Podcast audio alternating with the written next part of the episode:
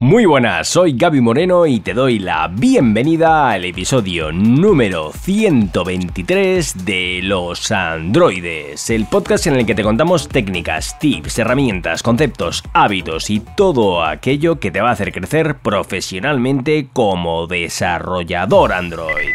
Y hoy contamos con Giuseppe Betri al loro porque nos va a hablar sobre Kotlin Multiplatform, sobre backend con Kotlin, sobre cómo no caer en el tutorial hell, por qué soltar es bueno para resolver bugs y un montón de cosas más. Súper, súper, súper interesante esta entrevista de hoy. Pero antes contarte que hace poco más de tres meses lancé la membresía Los Androides Premium y no puedo estar más contento.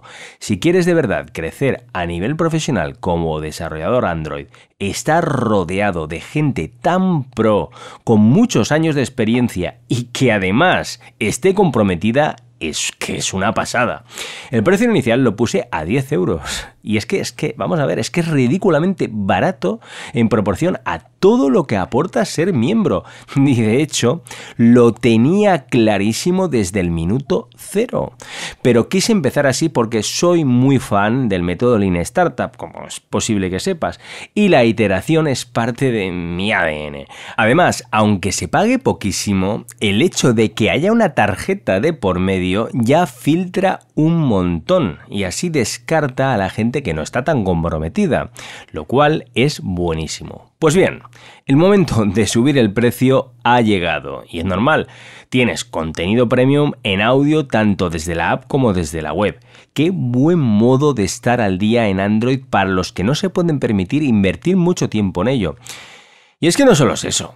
Eh, las actividades que se hacen como networking, paid programming, book club, que es el club de lectura, el behind the scenes, que es que, vamos, es que es un game changer. Pero es que no se queda ahí. Gracias precisamente a la iteración continua a través del feedback de la propia comunidad premium, a partir de ahora vas a poder disfrutar de cuatro videoconferencias grupales al mes a cualquiera que le digas que por 10 euros tienes todo eso en un micronicho tan pequeño como es Android de habla hispana, se pensaría que le estás tomando el pelo. De hecho, va a subir el precio, claro. Pues te voy a contar una cosa. Atención, si te apuntas antes de que acabe el año 2022, no sé cuándo estés escuchando mm, cuándo será. Yo estoy grabando esto el día de Navidad el 25 de diciembre de 2022 a las 19 y 18. O sea, que falta muy, muy, muy poquito para que esto se acabe. Y es que, lo dicho, si te apuntas antes de que acabe el año, podrás comprar la membresía a 10 euros y mantener el precio. Sí, sí, como, como te digo. Te lo repito, si lo pillas ahora, si lo compras ahora, pagas el precio de inicial, el precio de lanzamiento y lo vas a mantener. Que el precio va a subir, pero tú vas a mantener el precio inicial. O bueno, siempre puedes esperar al día 1 de enero, pero bueno, entonces ya será tarde. ¿Te unes a la fiesta? Espero que sí. Bueno, y ahora ya, sin más dilación, continuamos con la entrevista. Muy buenas y bienvenidos a Los Androides. Hoy tenemos a Giuseppe Betri. Ha trabajado en empresas como Aviator American Group, en Talento Mobile, Loicus, Platzi y actualmente es desarrollador Android en Timeit. Aunque probablemente también lo conozcas como, bueno, por su faceta como creador de contenido en Coding Pizza. Bueno, pizza, no sé por qué tengo la manía de llamarle pizza toda la vida, pizza o, pizza, pero lo siento. Colaborador recurrente en las Rock Androids organizadas por nuestro queridísimo amigo Nico Pardarino, N Pardarino en Twitter, como suele decir él. Y bueno, yo me callo ya, que nos cuente él, así que bienvenido Giuseppe, ¿quién eres y cuál es tu background? Hola Gaby, ¿qué tal? Bueno, para la gente que, que es la primera vez que me conoce, que seguramente sea mucha gente, porque aquí lo, esto lo ve un montón de gente así, yo, yo, también lo escucho cuando, cuando estoy por ahí, que si estoy fregando los platos, cualquier cosa, siempre un buen podcastito, cae bien. Eh, yo soy un desarrollador Android que vine a, vivir a Madrid ya un par de años, creo que más de cinco años. Originalmente soy de Venezuela, aunque mi nombre es completamente italiano. Soy un poquito de ambas culturas. Y nada, pues en, llevo ya tiempo aquí trabajando como desarrollador Android. Hemos trabajado, he trabajado en consultoras, he trabajado en muchos sitios y con muchos proyectos. Y bueno, ahora estoy trabajando en Timit, donde hacemos, trabajamos con tarjetas de crédito para que los usuarios puedan utilizar sus tarjetas de una forma, como una herramienta, como de forma eficiente y de forma transparente. Y la verdad es que ya llevo un año aquí y la verdad es que el equipo súper bien, toda la gente súper maja y muy contento, la verdad. Así que nada, encantado de estar aquí, de charlar un poquito, de, digamos, por charlar, porque hay muchos temas, la verdad. sí, sí. Encantado.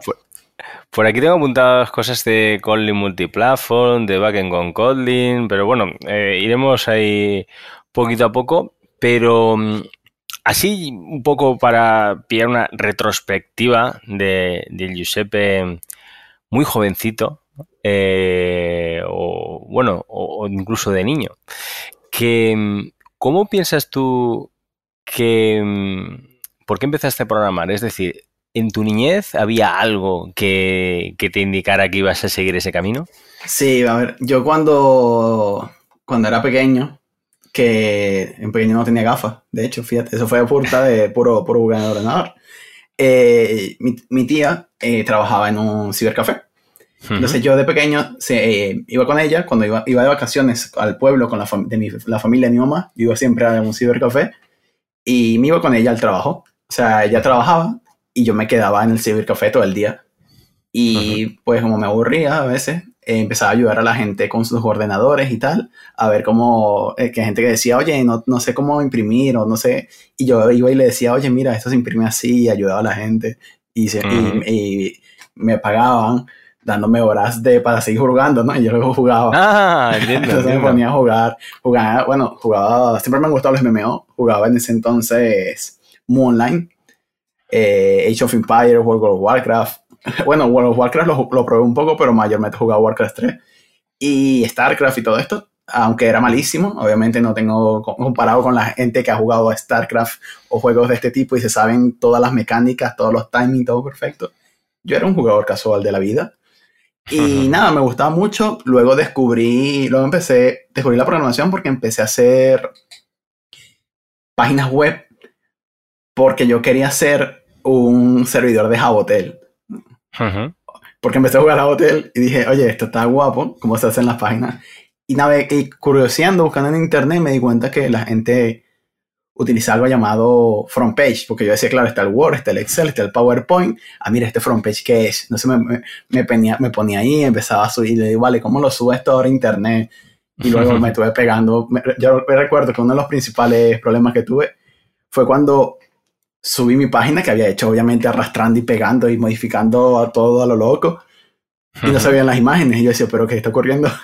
Porque no se ven las imágenes y las imágenes todas apuntando al disco duro y que C2 puntos barra barra. Ah. Entonces, claro, obviamente no se iban a ver nunca. Y nada, empecé por ahí. Entonces siempre tuve claro que quería empezar a estudiar programación, a estudiar... Y nada, una vez terminé, terminé el instituto, empecé a la universidad y empecé a estudiar, empecé a estudiar eso. Me fue malísimo malísimo. no, no, me considero que sea la, mente más brillante con matemáticas ni lógica, la verdad. Pero nada, con esfuerzo y trabajando, pues la parte de programación sí se me iba relativamente bien y me gustaba probar cositas. Siempre he sido un poquito la, el que se va por el lado, con, el camino más solo, el, el, loco que se va por ahí probando cosas nuevas, me ha tocado a mí, porque yo recuerdo que, por ejemplo, todos mis compañeros hacían sus trabajos de, que si en Python, los hacían en PHP, los hacían en JavaScript. Y yo un día dije, ¿qué es esto de Ruby on Rails? Lo voy a probar. Y empecé a probar con Ruby, Ruby on Rails. Luego tuve una asignatura en la que había que hacer una aplicación de Android.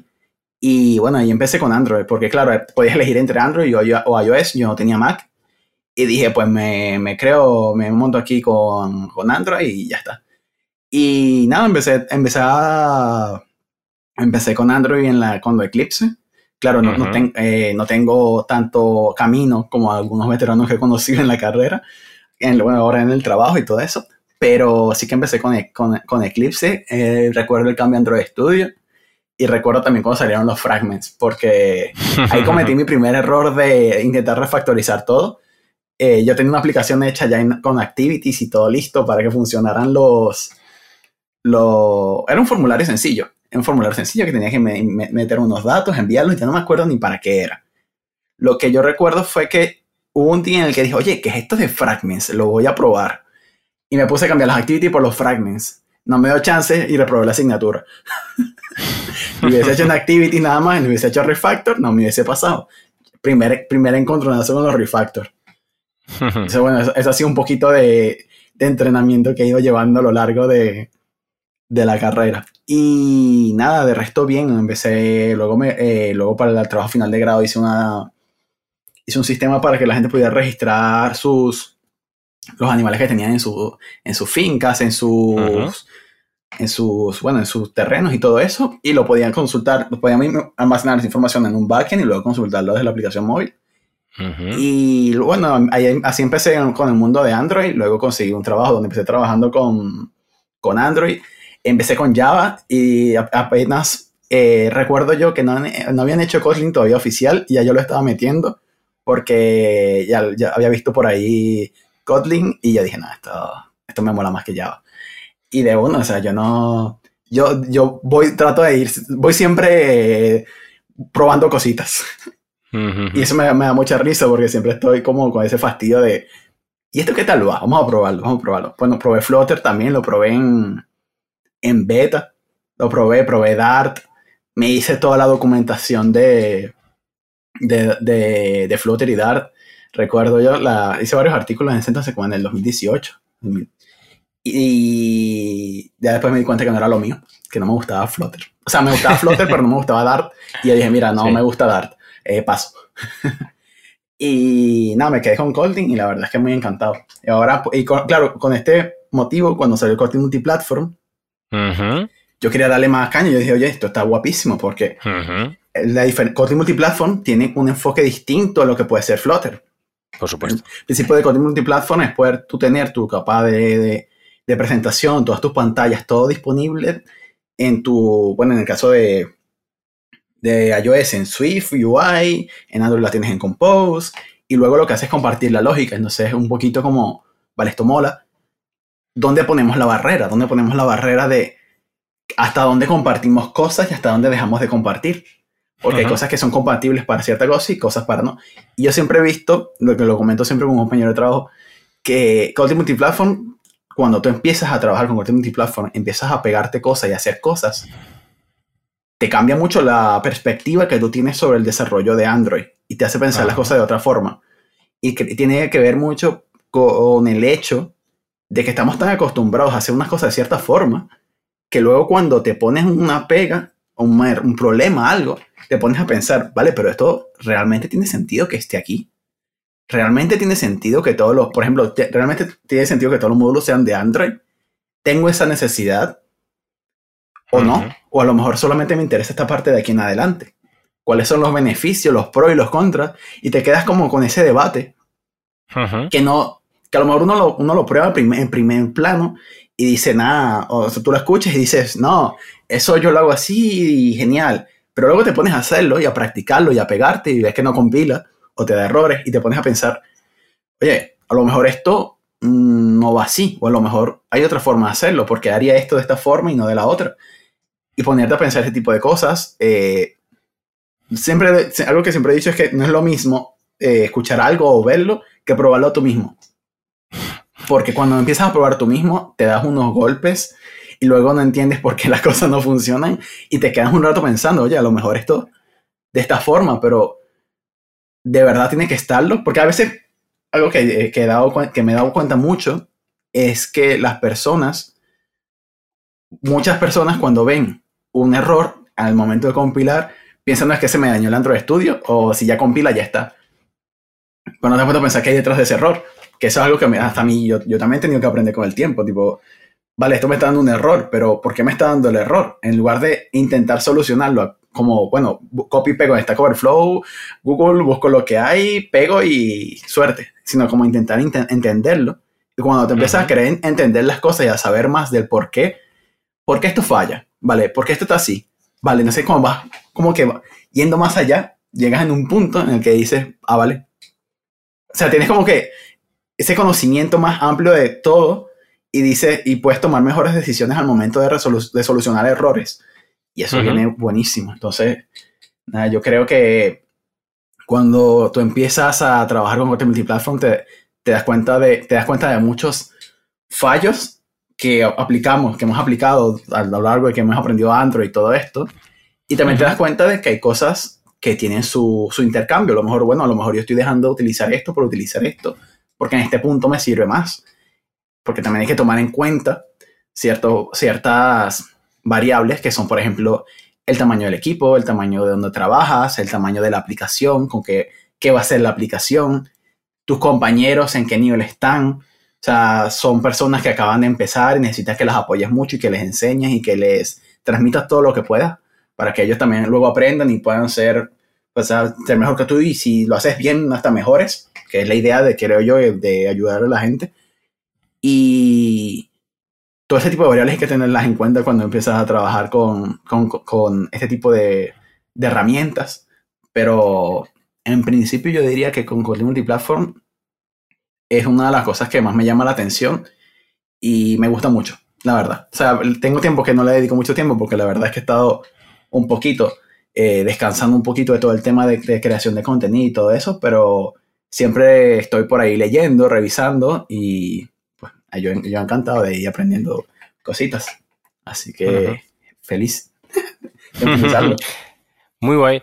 Em, te iba a preguntar por Content Multiplatform, pero ya como has empezado a hablar, evidentemente, de, ello, que por cierto, súper interesante, em, hay, por lo que dices, un poco entiendo de que el hecho de empezar a programar en Content Multiplatform hace que te replantees las cosas y a lo mejor dices, oye, pues mm, esto lo tenía aquí y me funcionaba, pero a lo mejor, digamos, desde un punto de vista más purista o más práctico, mm, me da igual cualquiera de las dos cosas, sería mejor hacerlo de otra manera.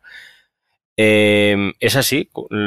Sí, porque también es, y no tanto, tal vez no es ser ni purista, sino ser un poquito, también ser un poco pragmático, ¿no?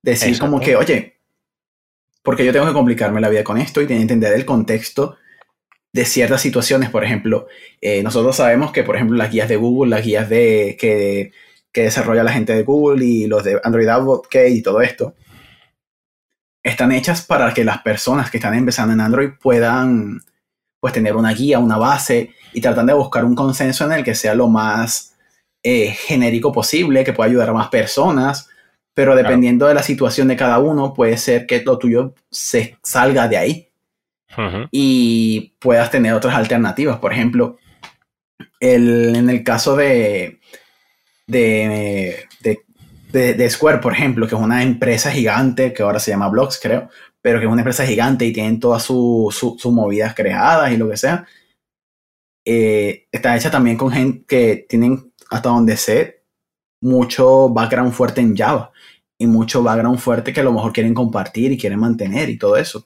Entonces, eh, teniendo también una gran cantidad de módulos y un proyecto tan inmenso como los tienen ellos, pues les rentará más tener menos módulos con, con de Android, porque al final los módulos de Android lo que tienen son más tareas de Gradle y todo el proceso. Y claro, teniendo ese potencial, eh, tanto a nivel, esa, bueno, más que potencial, esa potencia a nivel de, ingenieros, de capacidad y de músculo, pues no es lo mismo aplicar un, un, un ejemplo de esas personas que una sola persona que quiere hacer una pequeña app que vive en El Salvador. Existen distintas cosas de...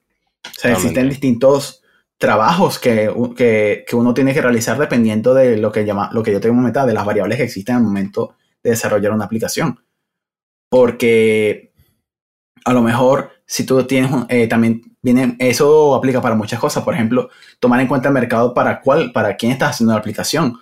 Eh, no es lo mismo trabajar para un mercado en el que las personas no tengan los últimos dispositivos por razones económicas y tampoco no tengan las mejores eh, condiciones a nivel de, de, Internet, por ejemplo, comparado con personas que a lo mejor viven en, eh, un mercado que está hecho solamente para gente de Londres o solamente para gente que vive en Nueva York. Eh, todo ese tipo de variables creo que ayuda muchísimo también al momento de seleccionar como qué herramienta queremos, qué enfoque queremos darle y todo esto. O sea, por ejemplo, un ejemplo de esto sería que a lo mejor una persona que quiere, en el, en el, caso de donde tenga más conexión limitada, quiera tirar más de caché, por ejemplo, quiera tirar más de consumo una vez los datos, los almacenos y luego que se puedan ir actualizando. Y ya probablemente la de la que viva en, en Nueva York o viva en Londres, pues podrá directamente con su super velocidad de 4 o 5G, pum, pillar los datos al momento y pues no, no, se, no se vería tan afectado, digamos. Entonces, eh, lo mismo pasa con todo, hay que tomar en cuenta las variables, hay que tomar en cuenta el equipo. El equipo es muy importante también porque, claro, si yo vengo aquí, estoy en un equipo en el que pues son unas máquinas, personalmente a mí me gusta siempre estar en, ser, no ser el que más sabe en la habitación, sino siempre estar con alguien que, o sea, sé que hay alguien que me puede enseñar algo y yo puedo aprender de él. y eso es algo que a mí siempre, siempre lo tomo mucho en cuenta a nivel de, de cuando estoy en un trabajo. Eh, no, eso no quiere decir que no me guste enseñar a las personas. Yo, por ejemplo, eh, donde estoy ahora, eh, estamos en este punto, cuando ya salga este directo, podremos decir que ya tenemos nuestras primeras pantallas en Compose y todo esto ya ha sido un esfuerzo de un año donde hemos estado trabajando y hemos estado, estado migrando una aplicación que seguramente, que de hecho tengo pendiente hacer una charla sobre esto, así que voy a dejar aquí el spoiler. Pero es sobre todo sobre cómo migramos de Kotlin 1.3 y Gradle 4.0 a lo que es hoy, a obtener hoy eh, los últimos juguetes brillantes, básicamente. Pasar a tener la última versión de Kotlin, la última versión de, Kotlin que va, funciona con Compose y todas las cosas que hemos pasado. Así que seguramente la, sea una charla para dormir con ya cuando se retome el año que viene, seguramente. Y va a estar bastante interesante. Así que vamos a dejar por aquí un pequeño spoiler para que la gente pueda animarse a verla luego. La, apuntamos.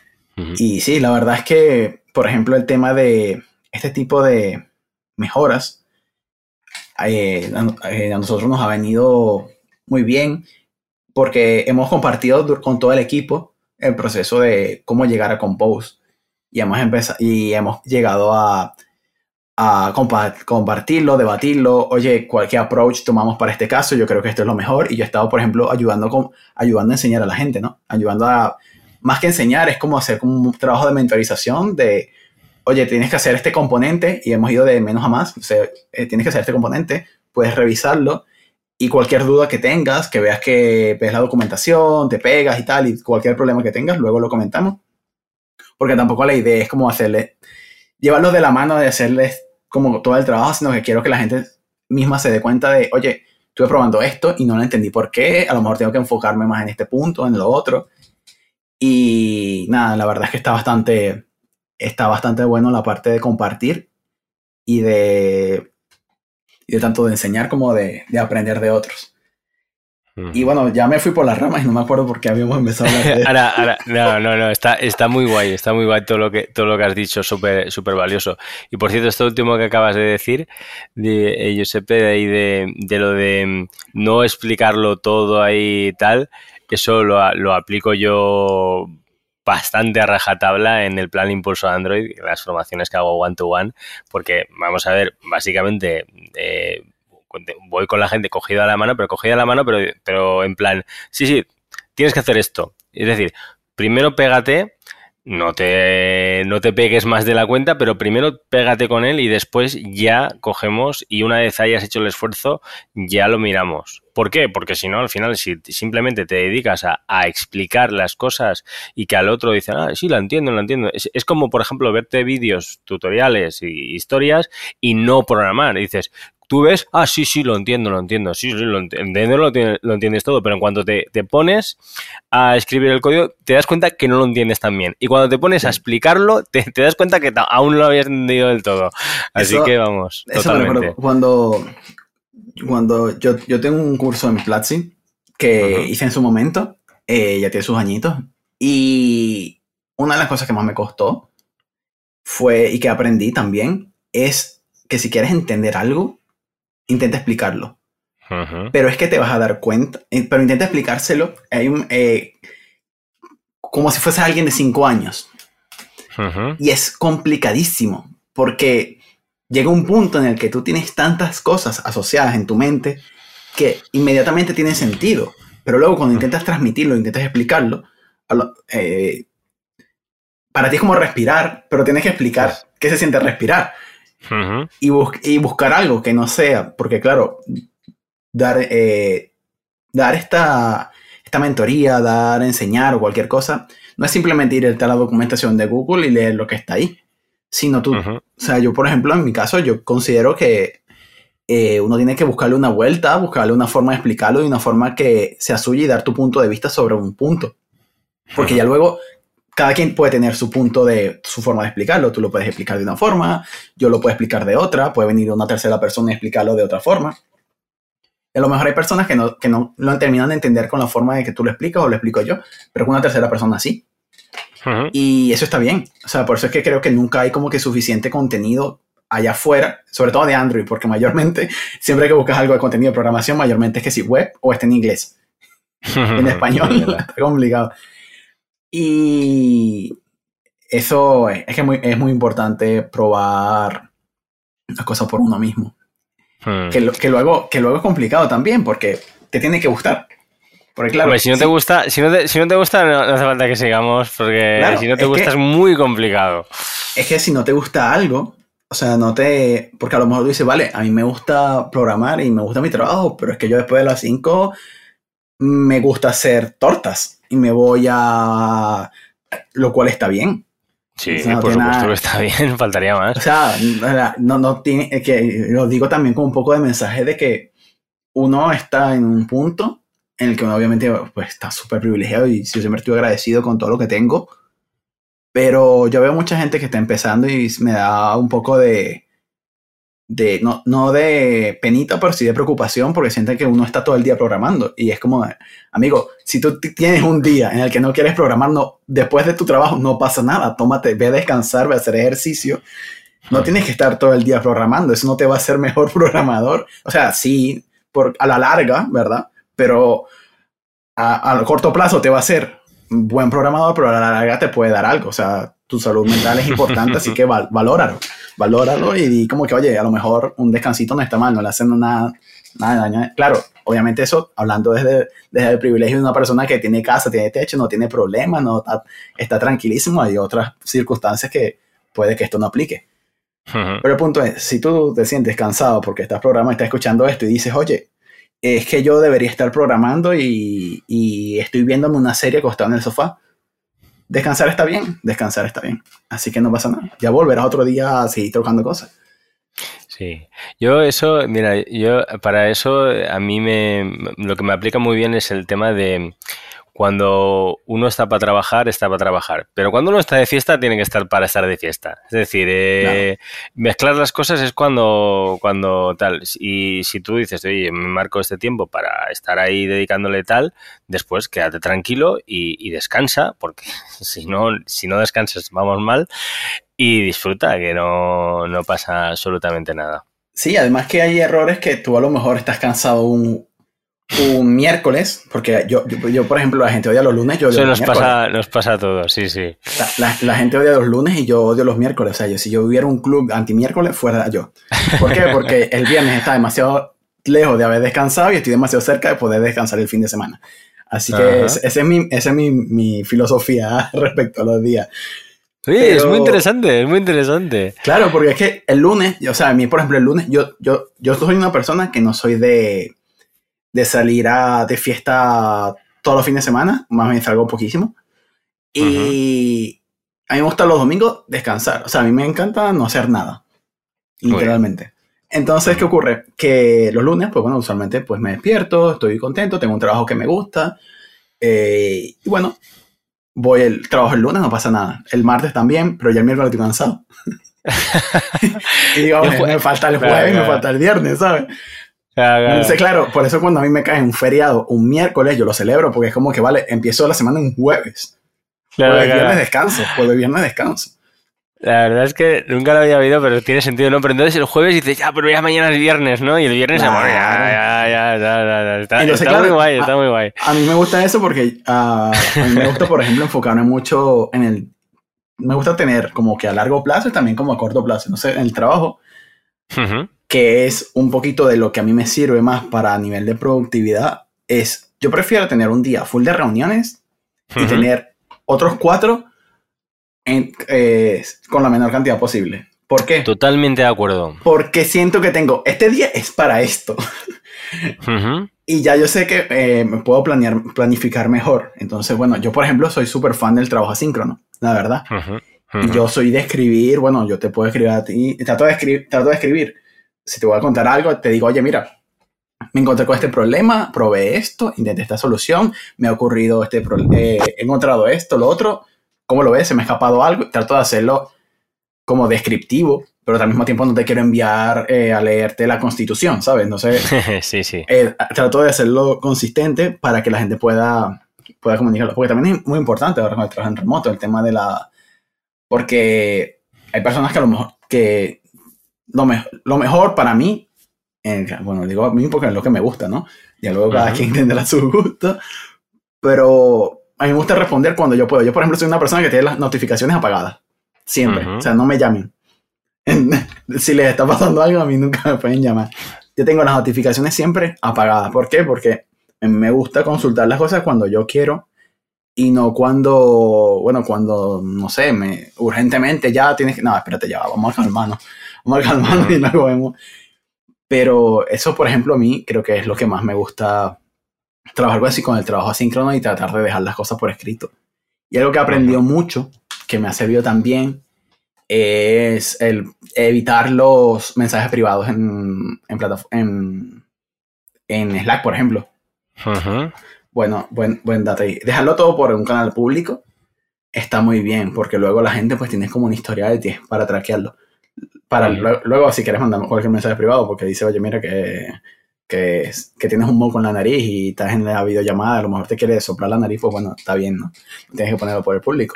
Pero, nada, pero para ese tipo de cosas, pues necesitas tener un ambiente que te dé seguridad de que si tú lo escribes por el público, o sea, nadie, eh, estés seguro, o sea, te sientas cómodo de poder hablarlo y que no tengas ni, porque a lo mejor dices, oye, es que ahí está el jefe y no lo quiero poner porque ahí no vaya a ser que piense que, sea, claro, si tienes esa cultura del trabajo y tal, está bastante bien. Hmm. Pero bueno, por ese lado son una de las cositas que, que más me mola de, de, de, trabajar donde estoy, porque la verdad es que con mis compañeros pues me la llevo genial. Así hmm. que todo muy bien. Te quería hacer, eh, retomando el tema de Kotlin Multiplatform, te quería preguntar, mm, cuando, imagínate, por ejemplo, tenemos una, una app en Android y no sé, los módulos que tenga o lo que tal, pero bueno, imaginemos que tiene, pues para hacer las llamadas al backend usamos retrofit, eh, para persistencia de base de datos utilizamos Room, eh, ese tipo, este, este, tipo de cosas. Cuando, mm, si queremos migrar a Kotlin Multiplatform, ¿qué tendríamos que tener en cuenta? Vale, eh, vamos por partes. Cuando, tú, cuando migramos a Kotlin Multiplatform, ¿verdad? Tenemos que primero eh, yo empezaría por definir dónde queremos poner el límite. Hmm. ¿A qué me refiero con esto? ¿Hasta dónde quieres compartir tu información? ¿Quieres tener información compartida solamente de llamadas a red o lógica de dominio? ¿O quieres también incluir tu lógica? Digamos, bueno, no sería como lógica como tal de presentación, pero si quieres mantener los estados de presentación iguales a través de distintas plataformas. Eh, yo, hasta donde lo he probado, me ha gustado el hecho de dejar el manejo de estados y el manejo de lo que son las partes de, la UI y todo esto por separado. O sea, quiero decir, si tengo que replicar un estado de UI en iOS, que no lo he hecho porque no he tocado iOS porque no tengo más. Utilizo, tendría que utilizar la del trabajo, pero la verdad es que la del trabajo es la del trabajo. Efectivamente. Eh, eh, pero por ejemplo, en un escritorio, en una versión de escritorio, pues yo personalmente lo que me gustaría, por ejemplo, es, eh, bueno, me gusta, obviamente, si pudiéramos compartirlo todo sería el santo grial, pero lo ideal sería poder pillarse el, el límite y decir, vale, yo lo quiero dejar hasta aquí, hasta cada quien que sea en su view model eh, o en su presenter o lo que utilicen.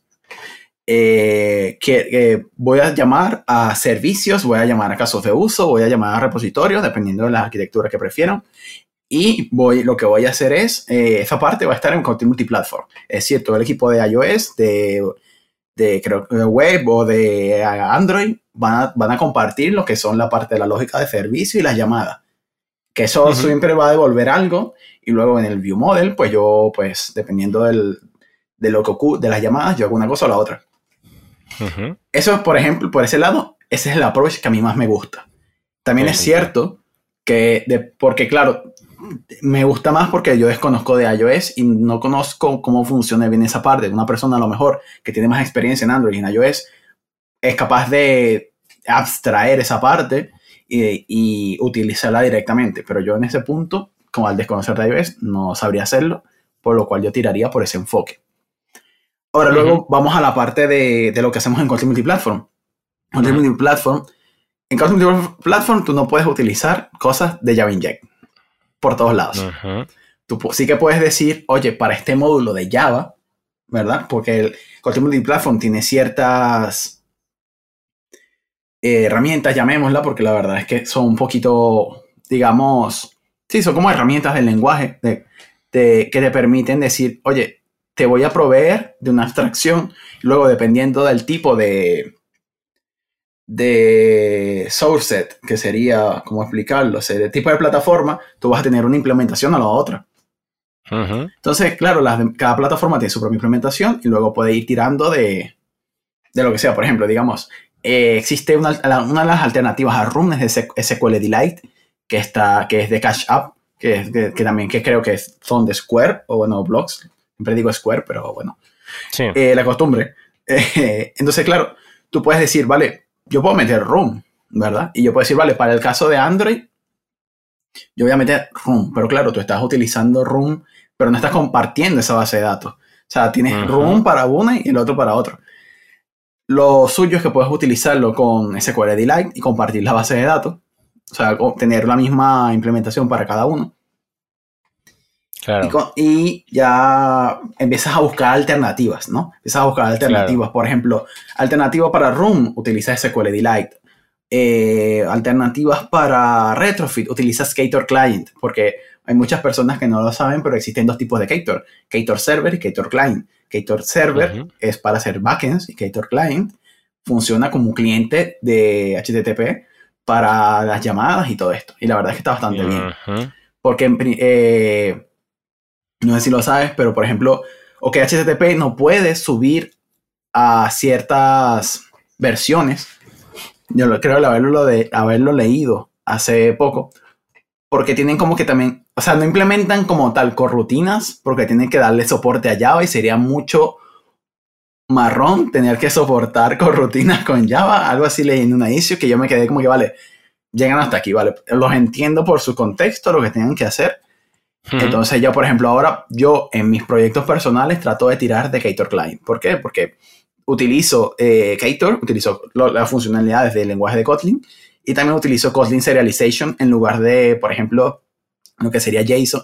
Eh, yo, siempre le digo JSON, pero es como JSON el GESON también lo llaman por ahí, los, los, conocidos. Y bueno, trato de como de utilizar más la parte del lenguaje de Kotlin, lo que tenemos así por, por JetBrains y tal, para hacerlo lo más compatible en, todos los aspectos que hay, porque bueno, al final es algo más asociado al lenguaje.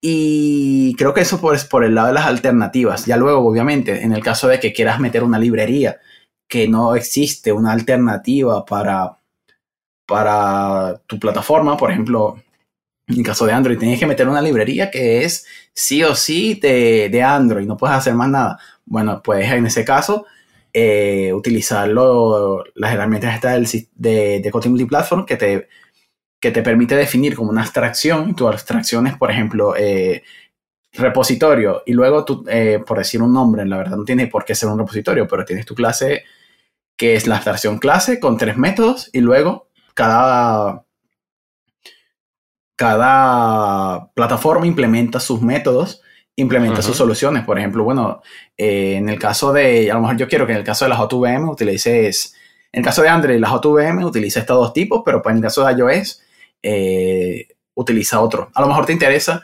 Eh, bueno, en el caso de iOS quiero liberar una lista finita y en el caso de, de lo otro tira de no sé qué recurso del sistema, obtiene la lista y devuélvelo.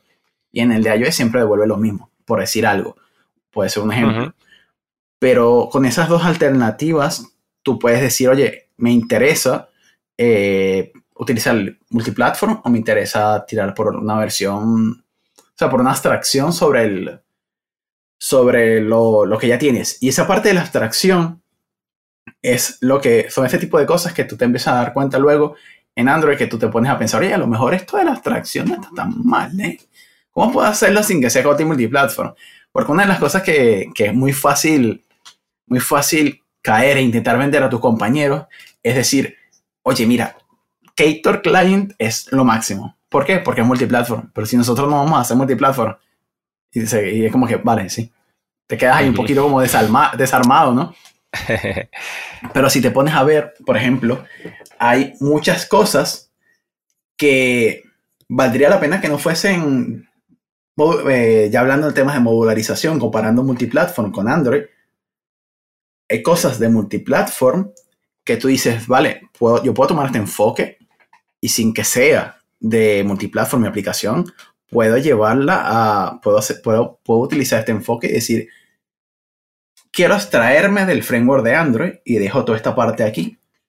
Y ya lo que hago es pues trabajar por, por hacerlo lo más Kotlinesco posible sin depender de Android. Por ejemplo, eh, si empiezas una modularización, no tienes por qué crear todos los módulos de Android. Sino que a lo mejor te interesa crear más la, capa de presentación de Android, luego lo demás lo puedes ir creando, pues a lo mejor para, para hacer unos casos de uso, para tu, capa, para tu capa de presentación o tu capa de datos, no necesitas tener Android. De hecho, más bien hasta te viene bien que no lo tengas porque te ahorras esos, esas tareas extra de Gradle que tienes que estar haciendo y todos esos cálculos que haces para, que te, viene, que te viene en un plugin, de, en un módulo de Android. Y ahí es donde te digo que empieza la, a, empiezas a ver las cosas distintas. Empiezas a ver las cosas distintas, empiezas a decir, oye, pero ¿por qué esto tiene que estar aquí? Un caso de eso puede ser a lo mejor el caso de los, de los pollos de... O bueno, los pojos, lo digo en inglés, parece que estuviera hablando de, de, pollitos, pollitos, pero los pojos que tenemos de, de bases de datos, por ejemplo, a lo mejor tú, lo, tú tienes tu post de room, de tu nota, de tu ID, tu título y tu contenido. Y tienes metido room, arroba lo que sea, hasta en la sopa. Pues a lo mejor ese tipo de cosas, pues te das cuenta, oye, a lo mejor podemos simplificar esto, a lo mejor no estoy sacando, no estoy guardando tantas cosas importantes en room, o puedo hacerlo de otra forma, puedo abstraerlo de una forma en la que no tenga que meter Android en todo el camino. Y todo ese tipo de cosas, te, no, al final, dependiendo del, del, de la aplicación en la que, de la que trabaje, en lo que se enfoque, en lo que quieras a largo plazo, te va a rentar más o menos. Porque claro, no es lo mismo, lo vuelvo a decir, no es lo mismo si te haces una aplicación de tres, de tres pantallas, no te vas a poner a modularizar todo y ponerlo súper, como si ya algo que vas a tener como, por ejemplo, con múltiples, algo marca blanca, por ejemplo, que tienes como que, oye, me interesa más tener todo muy fácil de mover para poder, para poder proveer a los clientes de las cosas que piden. Pero, por ejemplo, esa es una de las cosas, una de, las cosas que vas aprendiendo con Kotlin Multiplatform. El hecho de poder aislar Android de Kotlin. Y viene muy bien. Tanto a tiempo de compilación como a nivel de test también, buenísimo. Porque, claro, eh, dejas de, te quitas la parte de probar con emuladores y todo eso. Y los tests obviamente van mucho más rápido. ¿Cómo convencerías a un desarrollador de iOS a mm, migrar la aplicación que tienes actual? Imagínate, bueno, ya, por la cara que pones ya sabes lo que te voy a preguntar, ¿verdad? Tenemos un, proyecto que tiene su app nativa en iOS y su app nativa en Android. Em, y los de Android están como locos por utilizar Kotlin Multiplatform. Claro, ellos saben programar en Kotlin y, es como que todo es maravilloso pero los de iOS no, no, están tan convencidos. Estoy seguro que más de uno que está viendo y escuchando esto se siente identificado porque es algo que me imagino que, que, pasa en bastantes sitios. ¿Cómo les convencerías a los de iOS para que se pasen al lado de Kotlin Multiplatform? Lo, lo primero necesitamos cinta americana una van negra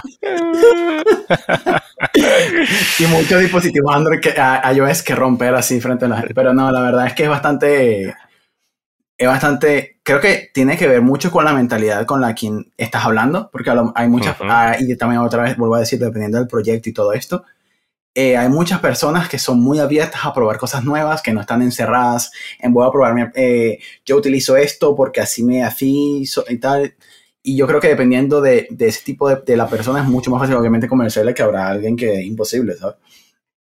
Pero comenzar, eh, empezar a hablar sobre tener. Primero, comentarles sobre, oye, esta parte que estamos haciendo, las llamadas de red, a lo mejor la estamos duplicando, somos muy poquitos y estamos haciendo mucho trabajo manteniendo las llamadas de red, los endpoints. Totalmente. Todo esto. Y creo que a lo mejor lo que nos podría venir bien a ambos, asumamos que es un, un proyecto muy eh, pequeño que quiere salir rápido y que cada quien quiera hacerlo en nativo porque, bueno, le mola más nativo que a lo mejor React Native o, o Flutter o lo que sea. Y dice, vale, eh, lo que podemos hacer es, llegamos a un acuerdo, ¿verdad? Podemos reutilizar las llamadas desde un módulo de, de red y lógica de dominio, lo hacemos en Kotlin, que es muy parecido a Swift. Eh, la verdad, todo lo que es la parte de UI y la parte de manejo de, de estado lo, hace cada uno en su plataforma, pero ya luego lo que sea en la parte de las llamadas de red, la lógica de dominio, la podemos ir compartiendo y trabajamos los dos juntos en ello. Y bueno, me, eh, contarles un poquito sobre, las, sobre los beneficios que tendrían, ¿no? Y cómo les ayudaría a ambos.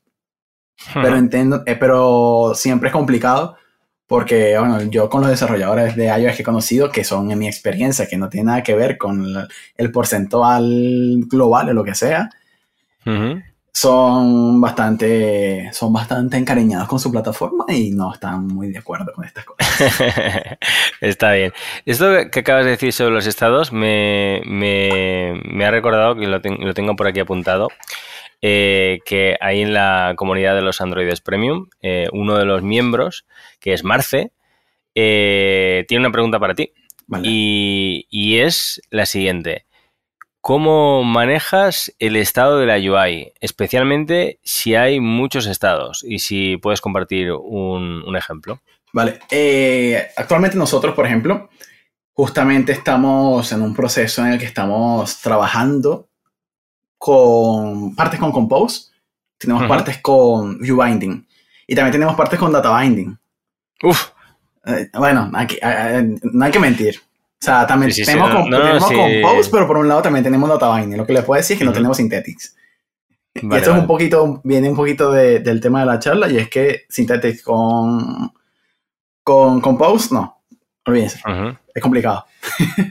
Ahora, el tema de cómo manejar el estado, lo que nosotros hemos estado haciendo es que tratamos los estados de la UI como si fuese una fuente pura de verdad. Nuestra fuente pura de verdad termina siendo lo que se encuentra en el, en el estado declarado por el view model. O sea, el view model básicamente eh, tiene un, state flow en el cual se consuma en, en, la vista y a partir de ahí vamos utilizando una información u otra. O sea, lo vamos pintando dependiendo de lo que se ejecuta en el view model. Todo va en el, en el, en el UI state, incluido navegaciones porque para nosotros hemos considerado que las navegaciones son parte del estado.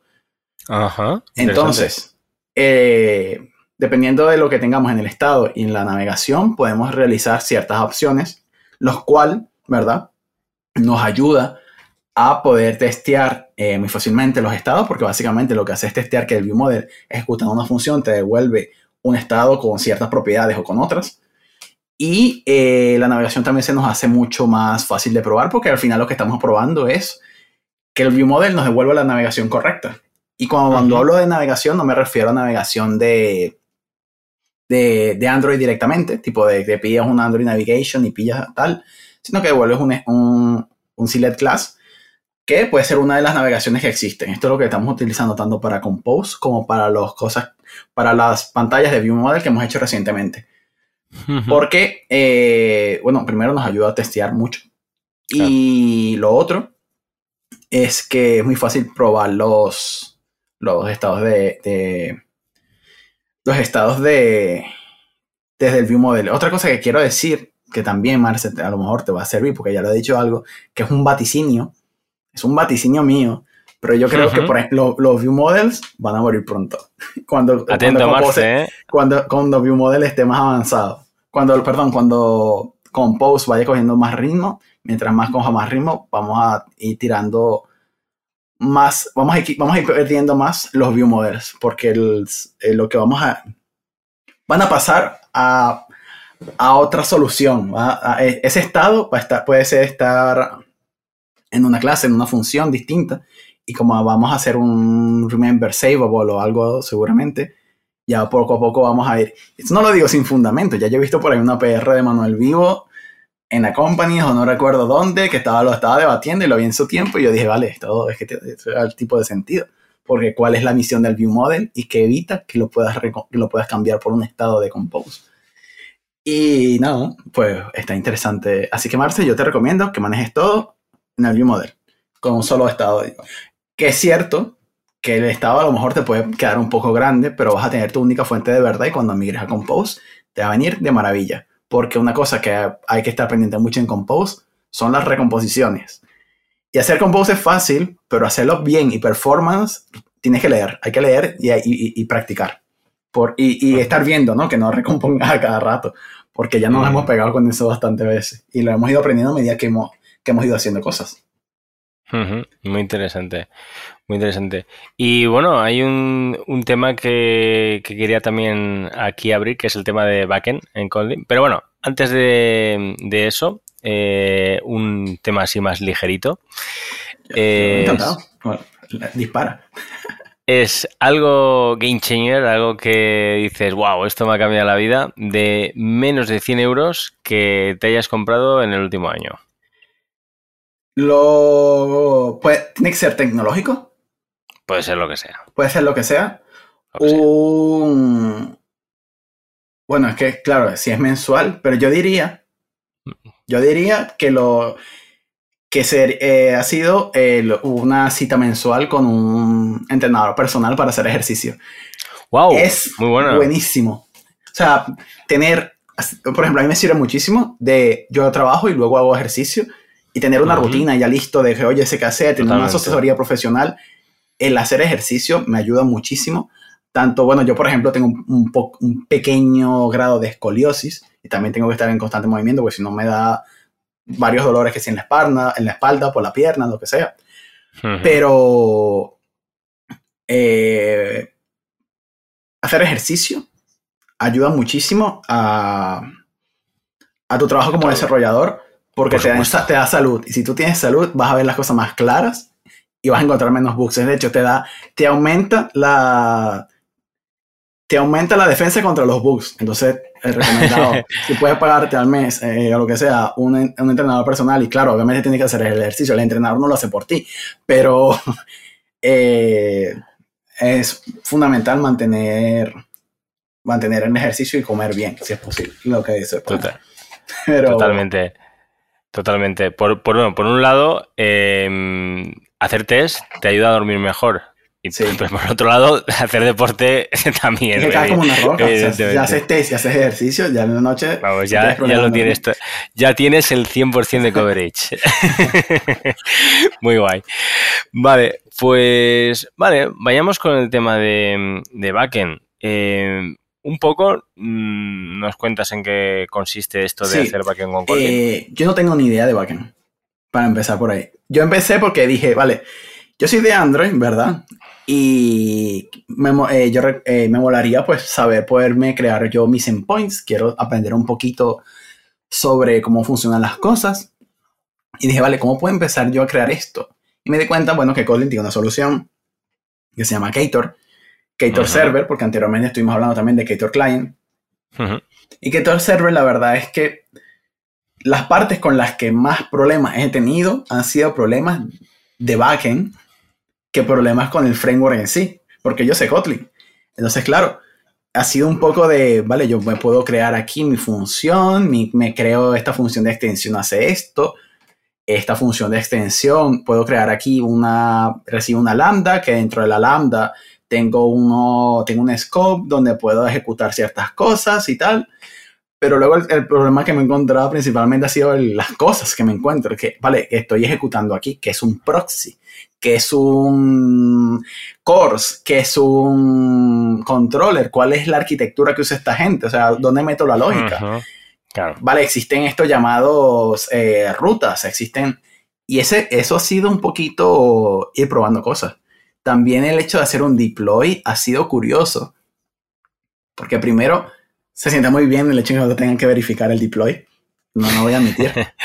Pero luego, luego tienes que pensar, vale, esto, esto lo tengo que, tengo que tener mi Docker, tengo que tener, eh, subirlo a distintas plataformas. A lo mejor para Google Cloud Platform utilizan una forma, para DigitalOcean utilizan otra.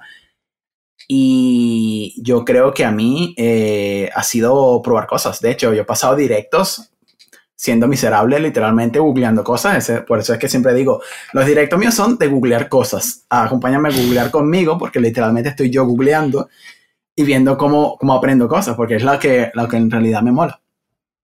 Y yo, por ejemplo, siempre, siempre, lo, siempre lo, lo, quiero transmitir en los directos y lo comento siempre, yo no sé todo. Yo, yo soy una persona más que está aquí, que está aprendiendo y que le gusta compartir con los demás lo que aprende.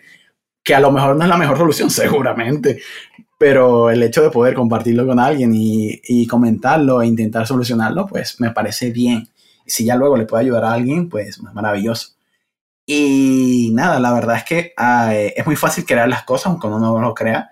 La verdad es que eh, crear un endpoint, crear llamadas de, de get, de put, de todo, es muy fácil con, con Ktor, con Kotlin también. Puedes utilizar también inyecciones de dependencias con Coin.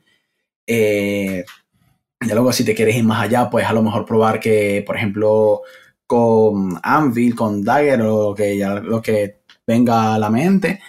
Es muy, yo lo veo muy bien. El, tema, el único tema que me he encontrado es que uno, pues si, si ya sabes un poquito de backend y ya sabes cómo funcionan muchas cosas, se te va a hacer mucho más fácil. Y luego el otro tema es la documentación. Siento que también hay que trabajar bastante en el tema de la documentación. La documentación que tiene JetBrains en su sitio web está muy bien, pero eh, ya luego cuando sales un poquito de ahí ya es un poquito más complicado conseguir información. A lo mejor si eres una persona que ha hecho backend, a lo mejor en Spring, en Java, cuando, cuando lo llevas a Kotlin y sabes Kotlin y sabes utilizarlo de una forma eficiente, no se te hace difícil. Pero como desarrollador Android, que lo único que consume es API, quejarme de que un boolean viene true, false o null, pues no, no pasa. Eh, claro, eh, creo que ese es lo que más me he encontrado con, con con Kator.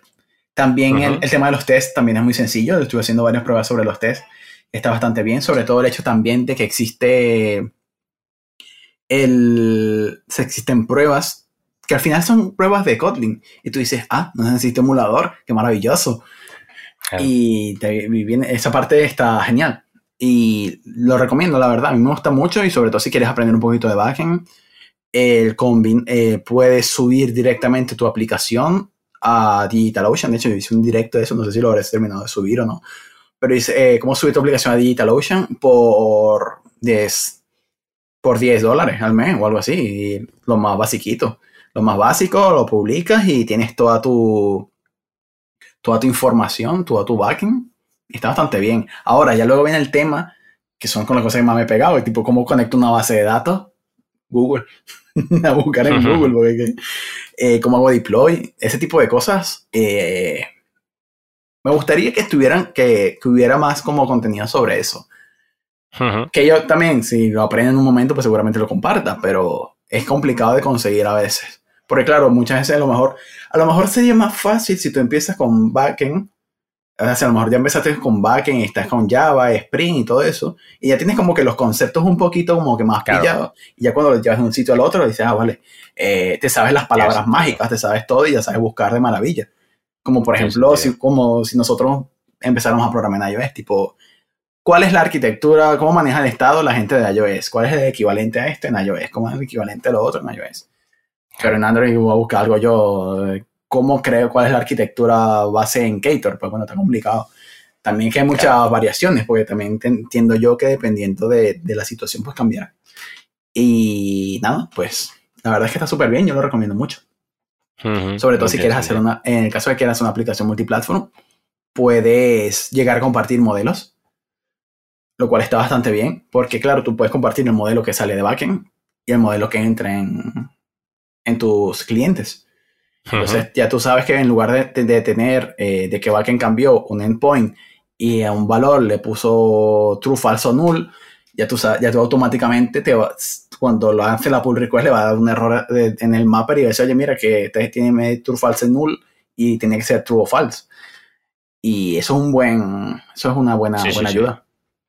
Eso es un y bueno, ya luego habrá gente que quiera ir más allá y quiera compartir el mismo, pues bueno, ya ahí verán el trade-off si les interesa pillar el último valor de el último, lo último que ha hecho back, en la parte de backend, el, el objeto que te manda, a lo mejor yo no, yo igual, al menos que lo haga yo, que yo sepa que la estoy liando, en una aplicación grande, yo no usaría el mismo valor de que me mande el backend, aunque sea el mismo equipo en cualquier multiplatform, por toda la aplicación, porque luego, si ahora tienen que cambiar, te vas a cambiarlo aquí en todos los sitios.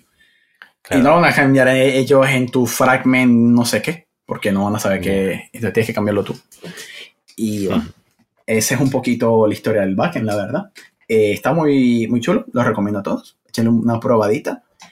Y está guapo, la verdad. No te voy a mentir. Mm. la Chen Kotlin, la verdad es que a mí me encanta Kotlin, la verdad. Como lenguaje. Mucha gente que prefiere abrirse muchos, tocar muchos lenguajes. A mí me gusta profundizar en, en algunos, sobre todo en este, que me, la verdad es que me, me gusta bastante muy interesante. Bueno, eh, comentar que ahí en, en, el artículo, en la entrada de, este episodio, que pondremos lo de el, lo que has dicho de DigitalOcean para subirla, para deployar en, el backend.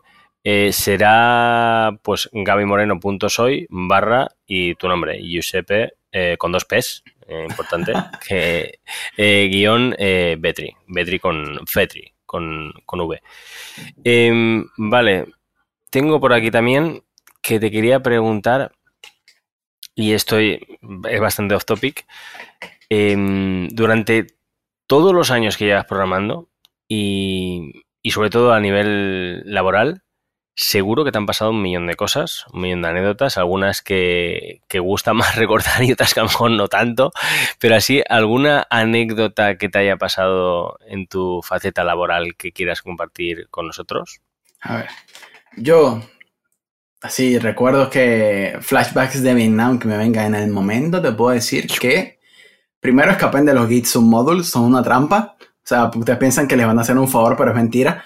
huyan, es muy complicado. O sea, no es eh, eh, el, sistema no es complicado si lo entiende, pero es muy fácil de, de liarla. Entonces, si en algún momento piensa, oye, a lo mejor esto debería estar en una librería, a lo mejor esto queremos compartirlo entre dos aplicaciones y esto de esta librería, pues estaría muy bien tenerla en un Git submodule y lo bajamos y maravilloso, y así no tenemos que montar Artifactory, no hagas eso. No, escúchame bien, no. Créate un Artifactory de JFrog, súbelo ahí y luego bájatelo te va y, tenlo en un repositorio aparte. Es un poco más de trabajo, sí, pero lo agradecerás en un futuro. Créeme, ese, ese creo que sería uno de los mayores problemas, así que yo me he encontrado. Lo otro es, eh, hay que leerse mucho los chainlocks. Los chainlocks y hay que aprender a leer mucho las issues de GitHub también. Porque a veces es complicado. Google no, obviamente no te la muestra toda y dices, vale, eh, a lo mejor tienes un problema con una librería o lo que sea, buscar en GitHub issues, buscar a ver qué tanto mantenido el proyecto, ver si puedes preguntar, ver si puedes proveer un ejemplo reproducible y leer muchas issues de la gente, porque a lo mejor tienes un, tú tienes una idea de que, porque a lo mejor todos tenemos sesgos al momento cuando estamos programando, tenemos un error, siempre alguien como que, no, esto seguro seguro esto es por tal cosa. Y en realidad no, no, no era eso, era completamente distinto. Entonces, ese tipo de cosas, pues hay que también revisarlas bien. Y yo creo que de esas, eh, aparte de... Y los refactors háganlo un poquito a poco, por favor. eh, háganlo poco a poco porque yo sé, que, yo sé que es más fácil. Yo lo sé, pero es que también me ha pasado. Yo he pasado por ahí. Yo también he querido, yo también he querido meterle fuego a todo. Porque, pues, si un poquito pirómano a veces. Pero no, es, no siempre se puede. O sea, no siempre se puede. Tienes que tomar muchas, muchas cosas en consideración. Pues tienes que tomar en cuenta el tiempo que tienes que entregar, tienes que tomar en cuenta a tus compañeros, tienes que tomar en cuenta el punto en el que estás del, del trabajo. Y todas estas, todas estas cosas se logran hablándolas. Hablándolas con tus PMs, hablándolas con tus compañeros, hablándolas con todos. Y hacer pasos pequeños. Es mejor hacer pasos pequeños a lo largo de mucho tiempo que a intentar hacer un paso gigante y que te caigas y te pegues en la nariz contra el suelo. Te lo digo porque me ha pasado. Se me ha pasado. Y es muy importante. Eh, ya por último, diría que tomar en cuenta tus compañeros vale mucho más que, que, que tu percepción del proyecto podría ser. ¿Por qué? Porque a lo mejor yo estoy en un punto en el que te puedo explicar a ti, oye, mira, yo creo que esto podemos hacerlo mejor de esta forma, por esto, por esto por esto. Pero eh, tú no lo ves. Y otros eh, otras personas que trabajan con nosotros no lo ven. Entonces, bueno, podemos ir haciendo poco a poco, ¿verdad? Puedes ir, eh, a medida que lo vayamos haciendo, podemos ir demostrándolo con errores que nos, hemos encontrado. Mira, nos encontramos este error. Si hubiésemos hecho, si lo trabajamos de esta forma, podemos hacerlo de podemos dar este resultado y puede ser distinto. Podemos, puedes hacer pruebas y errores. Puedes decir, oye, probamos esta parte pequeña, tomamos datos, vemos cómo nos va. Eh, qué sé yo, por ejemplo, digamos que a ti te gusta hacer las cosas de una forma A, a mí me gusta hacerlo de una forma B. Y está todo muy, digamos, muy empatado, muy parejado. ¿Qué podemos hacer? Bueno, eh, nos turnamos, a lo mejor hacemos un poquito a tu forma, luego te hacemos de otra, y luego podemos argumentar y debatir sobre qué nos hemos encontrado en el proceso, sobre las cosas positivas, las cosas negativas, y luego tomar una decisión. Eh, es muy importante. Y también, bueno, también entender que muchas cosas la gente no las hace por maldad, sino las hacen por desconocimiento. O sea, a lo mejor no es porque alguien, ah, es que esto lo hizo de mala gana, sino que lo hizo a lo mejor simplemente por desconocimiento. Muchas veces llegamos a un código y decimos, pero ¿por qué esto está así? Pero a ver, yo soy el primero que ahora que yo, yo, yo lo de aquí, a la gente que me haya, que haya visto código mío en otras empresas, perdón, ¿verdad? Lo siento, pero era lo que pude hacer en ese momento. Yo segura, seguramente vea este código ahorita y piense lo mismo que tú, ¿verdad? Y diga que es esta basura.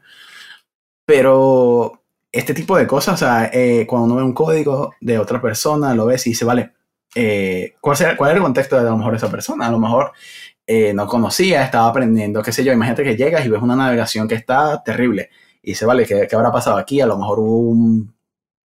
A lo mejor pasó, a lo mejor estaba aprendiendo a utilizar Navigation, a lo mejor tenía un concepto que no conocía Navigation, pero a lo mejor ya esta persona ya no es así, ya aprendió un montón de cosas y lo hace súper bien y le va genial. Entonces siempre hay que tener como un poquito como de empatía con el código que te encuentras. Porque hay una frase que, que mencionó Nico hace tiempo, que yo siempre lo he comentado, que eh, la gente no se va a acordar de tu código, sino a lo mejor de lo buen compañero que eres. Claro. Y yo, por ejemplo. eso siempre lo dice él. Yo, es, yo, yo me siento muy identificado con eso porque ha habido casos en los que pues me, he tenido gente, he trabajado con compañeros que son geniales, hay gente con, con, la que no me he llevado también como hubiese querido, pero al fin y al cabo, pues bueno, hay que ser un poquito empáticos con el código que, que tenemos de los demás. Y a veces ese, ese, código, pues lamentándolo mucho, hay momentos en los que se puede ir, y hay momentos en los que no, hay momentos en los que se puede refactorizar, hay momentos en los que no. Y hay momentos en los que simplemente tienes que dejar ese código ahí hasta que llegue el momento adecuado de cambiarlo, porque es, a lo mejor es algo súper crítico y claro, tú no te quieres meter en ese lío y a lo mejor no tiene ni hmm. test, no tiene nada, ninguna forma de, de probarlo ni nada. Hmm. Y bueno, también es muy importante la negociación también por, con tu PM, contarle, oye, mira, tenemos dos opciones. Por ejemplo, para desarrollar esta funcionalidad, podemos tomar lo que ya tenemos y vamos a tener este problema ahorita, pero luego adelante podemos tener otros. O solucionamos ahora, solucionamos después. cuando pongamos, vamos adaptando. Otro puede ser, oye, mira, eh, que cuánto nos surge, podemos a lo mejor, nos sirve mejor eh, empezar a lanzar pequeñas funcionalidades y tener una, un TSAB y empezar a decir, oye, eh, tenemos la versión normal y la versión beta. Entonces lo que hacemos en la versión beta es que con las feature flags o lo que sea, lo vamos metiendo por detrás. Vale, lo abrimos al 10%. Si vemos que la liamos parta, pues revert. y así vamos. E ir probando, e ir dando valor al mismo tiempo de que intentamos como que no tener esa deuda técnica que al final te termina comiendo, que a lo mejor lo que te puede tardar para cambiar un texto, a lo mejor un momentito, te, tarda luego mucho tiempo. Sí. Todo ese tipo de cosas, eh, creo que es muy importante la negociación y el poder hablar y saber pues, explicarse y comunicar. Bueno, tú comunicas muy bien también, la verdad, con esa voz de... Aquí será ya tiene una voz así. Gracias. Eh, antes eh, tenía apuntada una cosa que habías, eh, por, lo de antes, retomando el tema de, de Kotlin Multiplatform, y, porque no, no, lo sé y tengo mucha curiosidad, y es eh, cuál es el sistema de inyección de dependencias que se suele utilizar. Porque claro, calculo yo que pues que no. Antes comentabas lo de Java Inject y, demás, que claro, no vas a poder utilizar un Dagger, un Hilt, como si en un proyecto de. Android. Bueno, puedes utilizar eh, Coin. Existe Coin. Ya, pero, No, pero, no creo que sea la. Coin tiene un, tema que es Coin. Y Coin, ¿verdad? Tiene sus retractores y sus fans. Entonces es como que estás en un punto en el que, vale, ¿qué quieres hacer? ¿Con qué más se maneja mejor tu equipo? Porque a lo mejor tu equipo ha trabajado solo con Coin porque no ha tocado Dagger en la vida y sabes que eso lo va a hundir miserablemente. Pero te dirás, oye, ¿cómo puedes utilizar Dagger en, multiplatform. Bueno, eh, tú puedes utilizar, por ejemplo, Anvil, ¿verdad? Es la solución de Square. lo que sería el Hilt de Square. Entonces es, muy interesante porque básicamente hace lo que hace Hilt, pero lo hace con Kotlin, perdón, lo hace con Dagger. Y si no me equivoco, porque la verdad es que tampoco he probado mucho Anvil, porque siempre me quedado de 10 espinilla. Eh, si no me equivoco, ellos utilizan KSP en lugar de KAPT. Lo cual eh, creo que lo hace completamente compatible con, el tema este, a excepción de algo. Si no me equivoco, porque estuve en un proyecto ese tiempo en el que hablaran de, hablaban sobre multiplatform y Anvil, había, existe un plugin, o no, un plugin, una librería, perdón, que te permite cambiar la implementación, lo que hablamos anteriormente de la implementación de distintas las plataformas. Luego en el caso de iOS puede ser que para, en el caso de JVM, Android, eh, JVM, lo que sea, te pueden utilizar el Java Inject. Y ya luego para el tema de, de Swift puede interesar otra alternativa, puede utilizar otro, otra implementación. Y esa es una de las formas de que, bueno, de, de, tener como ese compile time, ¿no? De esa verificación en tiempo de compilación.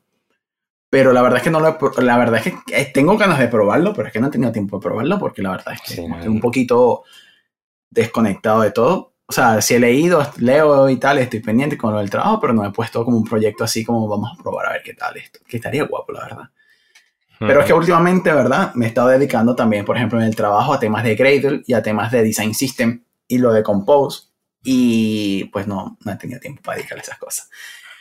Una de las cosas, está una de las cosas que he ido aprendiendo que me ha llamado mucho la atención últimamente ha sido Gradle y he estado aprendiendo sobre el tema, sobre cómo funciona, sobre las tareas. Muy interesante. Y creo que es una herramienta que muchas personas le tenemos miedo, porque yo soy el primero que digo que es esto, y que copiamos y pegamos esta cover flow sin saber por qué estamos pegando eh, esto en esta, en esta parte de, de en este, close, en este closure de Android, porque estamos metiendo cositas aquí. Pero el, el, tema de inyección de dependencia con Anvil en el multiplatform siempre lo tengo ahí. Es que tengo, yo termino dejando las cosas con un montón de, de, de side projects por ahí a media y luego no las termino cerrando.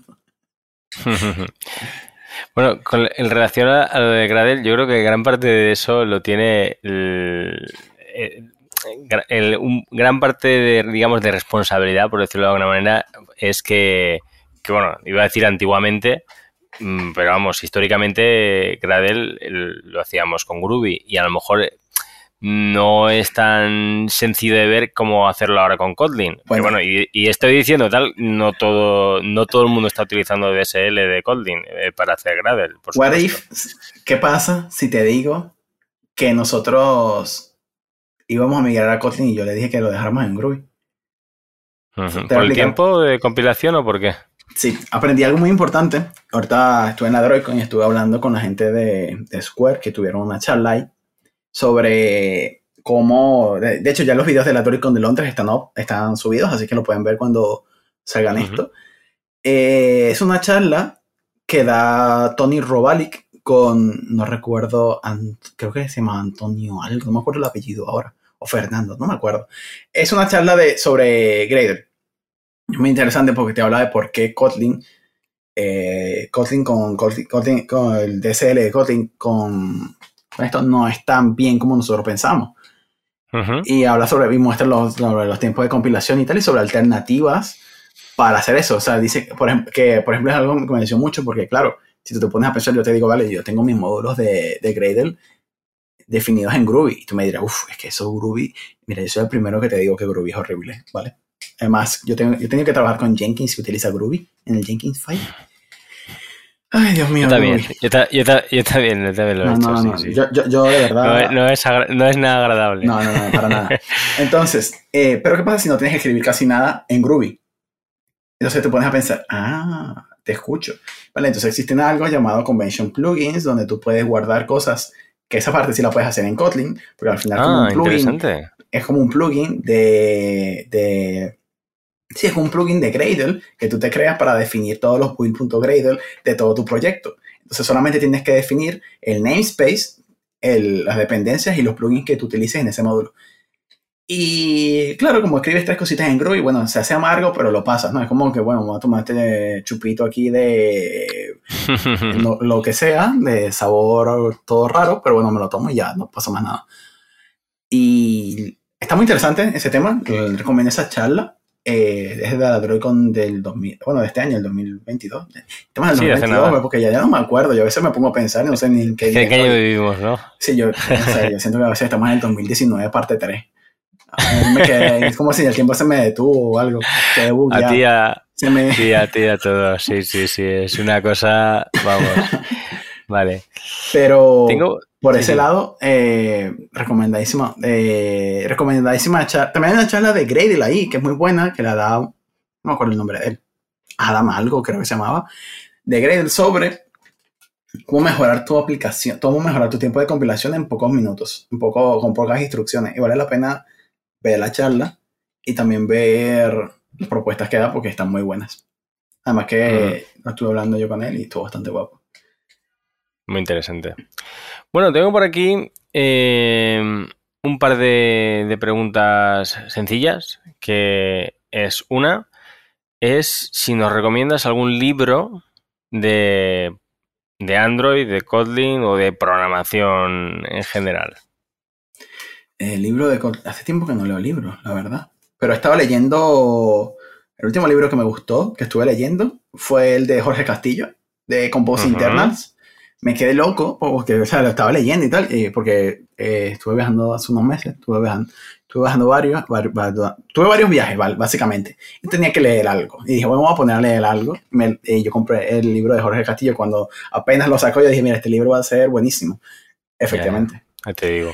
Eh, lo estuve viendo, estuve viendo sobre cómo funcionaban las, cómo funcionaba Compose, cómo funcionaba lo de que, cómo te, luego te creaba eh, un parámetro que era Composer y luego dentro era que estaba todo.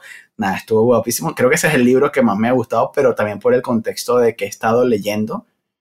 Y ese, ese, si tuviera que recomendar un libro para empezar en Compose, pues recomendaría ese, la verdad. O sea, obviamente eh, es mejor aprender, ver los codes, probar un poquito todo eso y ya si quieres ir un poquito más allá, el libro de Jorge Castillo de, de Compose Internals es buenísimo. A mí, a mí la verdad es que me gustó bastante. Hmm. Bueno, estoy igual, eh, como antes, lo, ahí gaimoreno.soy barra Giuseppe-Betri, lo, lo pondremos y así lo tenéis ahí lo tenéis ahí eh, a mano. Desde luego, vamos, todo lo que venga de la mano de, Jorge canela en rama. Claro, claro. Nunca, nunca mejor dicho, canela en rama. ¿Y alguna formación?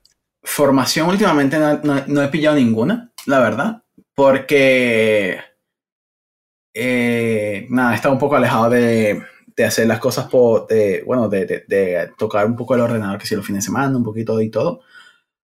Así que no, la verdad es que no he probado ninguna. Hay que sí me, me gustaría tomar una formación sobre, obviamente sobre Gradle. o sea, si existiera alguien que supiera de Gradle y me dice, oye, mira, te voy a enseñar Gradle aquí, pues buenísimo. He estado viendo uno que otros videos que me he encontrado en YouTube de un, son en inglés, son de un, no me acuerdo el nombre ahorita del canal, luego te lo paso para que lo pongas, pero es un canal en el que te explica básicamente Gradle.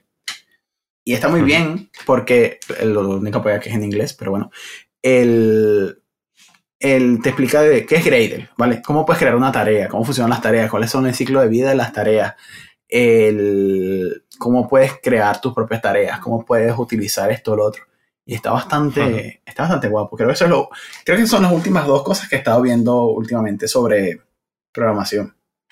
Claro, eh, eso en YouTube es completamente gratuito y lo puedes ver. Creo que tiene un curso pago que si me animo un día lo compro. A lo mejor, pero a lo mejor lo compro y luego se queda también en la lista de Udemy en cursos que no Sí, sí. No eres, el único. yo creo que pecamos, pecamos todos. Pecamos todos. Eso es como los dominios. Yo también tengo dominios que pago y no hago nada. ¿eh? Porque digo, este es el año. Los todos pecamos de eso también. Los dominios son la versión del desarrollador de decir, el lunes comienzo la dieta, este, este año sí hago este proyecto de tu dominio. lo mismo. Totalmente. Bueno, hemos estado hablando del Giuseppe del pasado, el Giuseppe del presente. ¿Y qué hay del Giuseppe del futuro? ¿Dónde te ves de aquí un tiempo? A ver, quiero mejorar, aprender un poquito más de temas de, de Gradle, de trabajar con esa parte. Me gusta también el tema del, del multiplatform, de Compose. Y a, y a veces me a veces quisiera, la verdad, hacer una que otra aplicación y obviamente compartir un poquito contenido y todo eso. Siempre trato de... Me he dado cuenta, por ejemplo, ahora que está un poquito alejado de los directos, que estoy disfrutando más también lo que son el contenido asíncrono. Es decir, no tengo que estar viendo el directo directamente, valga la redundancia, sino que puedo estar, verlo luego en YouTube. Pero luego también me frena un poco el tema de la edición. De hecho, esto lo estuve hablando yo con, con Aristidef. Y le dije, a mí me encanta, yo, a mí me encantaría hacer videos en YouTube, pero la verdad es que se me hace súper perezoso editar. Y tenía una idea también. O sea, yo termino teniendo un montón de ideas que luego terminan igual que mi side project de programación. A medio camino. y la verdad es que eso es algo que, que, es lo que mismo que hablaba del, del, de, la importancia del descanso, que porque tengo que estar sintiendo que tengo que hacer algo más. O a veces me apetece descansar y ya. O sea, como porque tengo que estar haciendo siempre algo, ¿sabes? como que no, terminé, tengo este tiempo, tengo que hacer algo. Y como no me puedo sentar a ver una serie porque siento que deberías estar haciendo esta cosa o la otra. Y no, siempre, y no, no hace falta. Entonces, lo, lo, comentaba un poquito sobre, la, sobre ese tema. Pero bien, la verdad. Muy bien.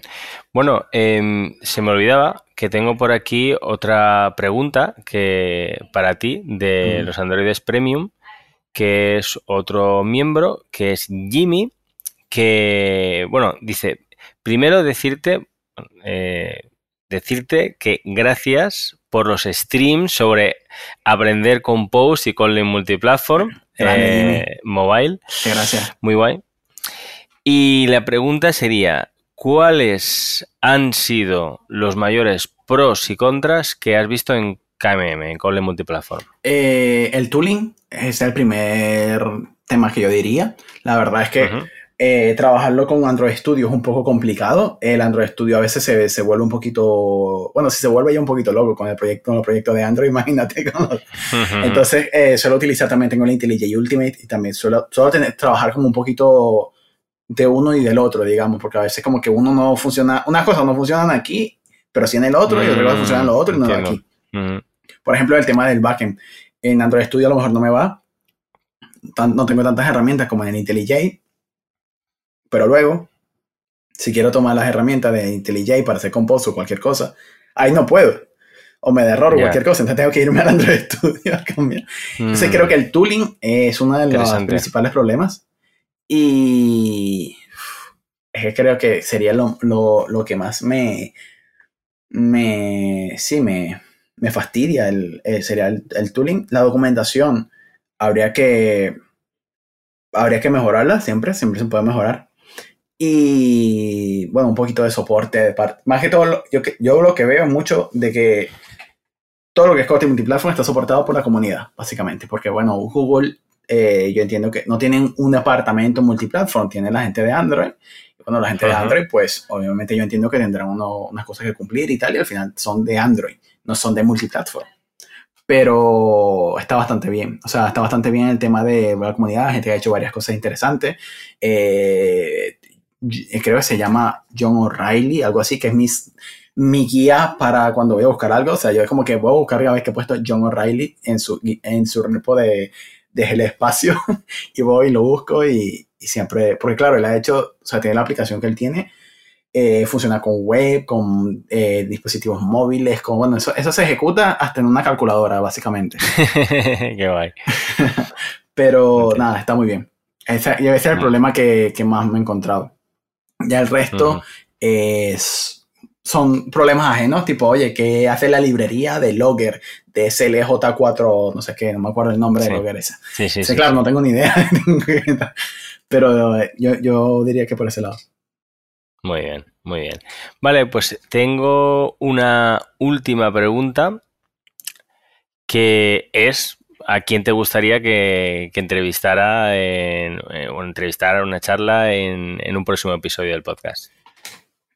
Eh, a ver, es que estoy pensando, porque claro, de, los que se me, de los que se me vienen a la mente, creo que lo, muchos, cracks han pasado por aquí. A ver, yo tengo, ¿verdad? Eh, lo que pasa es que en, en español se me hace complicado también, porque claro buena pregunta, la verdad. A ver. Mm, a ver, bueno, aquí me puedo quedar un buen rato porque estoy pensando. Eh,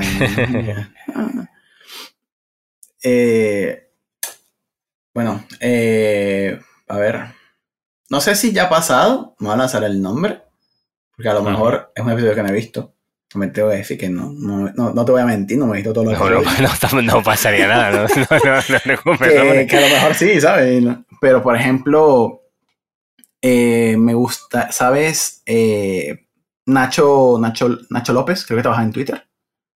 Vale, no, no ha estado, así que no, te... A, a ver, ¿por qué? y a, lo mejor te preguntas, pero ¿por qué él? Bueno, es que resulta que yo recuerdo que yo recuerdo un podcast cuando Patarín hizo un podcast sobre Twitter, yo recuerdo que, el, que ellos estaban hablando sobre Scyther, que era como una librería de inyección, de inyección de dependencias, no sé qué, que nunca terminó de salir. Y bueno, me da curiosidad saber qué ha pasado con eso, ¿verdad? Y también él habló, eh, vi un tweet suyo hace poco sobre cuando publicaron la parte de Compose, de reglas de Compose, que se utilizan en uh para saber eso. Entonces, él eh, me pareció muy interesante y quería saber pues, un poquito más sobre cómo trabajo con el tema de, de bueno, primero, ¿qué, qué, podemos esperar de Scyther? Si todavía se puede o todavía no. Si, lo veremos o no. Y lo de las reglas de Compose, de cómo llegaron a ese punto y que, no, y que hablen un poquito sobre qué errores encontraron y toda esa parte, que se me hace interesante también. Pero bueno, eh, esa sería mi, mi invitación. Sí, sí, no, está, está estupendo. Así que Nacho, si ves esto, es culpa mía. Yo te metí en este marrón. no te conozco y te metí en este marrón, pero bueno. Muy guay, la apuntado, me, pondré en contacto con él.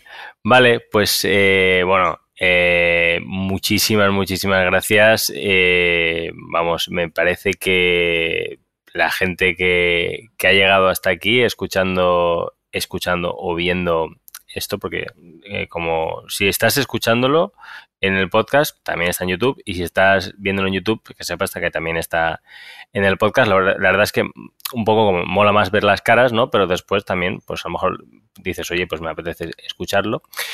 Pero bueno, Eh, que yo también me, voy por los cerros de Buda. que muchísimas gracias. Eh, yo he aprendido un montón. Estoy seguro que muchos, muchos de los que han visto y escuchado esto también. Y me parece maravilloso. Así que muchísimas gracias. Ya por último, nada, simplemente eh, pedirte que le digas a la gente en que tus, eh, tus hashtags, iba a decir yo, tu username para que te sigan por redes y todo eso, donde te pueden encontrar. Sí, este, bueno, tengo mi cuenta de Twitter que es GB318, G de gato, VTRI. 18 y bueno, eh, también tengo la cuenta de Coding Pixel que es donde publico temas sobre los directos y todo eso eh, Coding Pizza Blogs en Twitter. Ah, no, mentira. ¿No, creo que Coding Pizza Blogs y Coding Pizza Blogs en Twitter. Eh, ah, ya me acordé, espérate, es que es complicado porque me cambiaron. yo, no soy, yo no tengo la suerte de Patarín, ¿no? De tener el mismo usuario para todo. Tengo Coding Pizza Blogs en Twitter y tengo Coding Pizza Blogs en YouTube, pero en Twitch sí es Coding Pizza nada más, porque ahí sí nadie, no había una persona que dejó de crear contenido hace 12 años y no me deja cambiar, quitar el, el usuario. Pero bueno, eh, está por ahí todo. Y nada, cualquier pregunta, cualquier cosita, siempre feliz de responder. Así Muy que bien. por ahí. Muy bien, pues eso, muchísimas gracias y nos vemos pronto. Un abrazote. Y un millón de gracias por acompañarme. En especial, muchísimas a todos los que leéis la newsletter Android cada domingo que si no sabes de lo que te estoy hablando, te puedes apuntar completamente gratis en gabimoreno.soy barra newsletter. Y por supuesto, si quieres más contenido y actividades, entra en gabimoreno.soy. Un abrazote.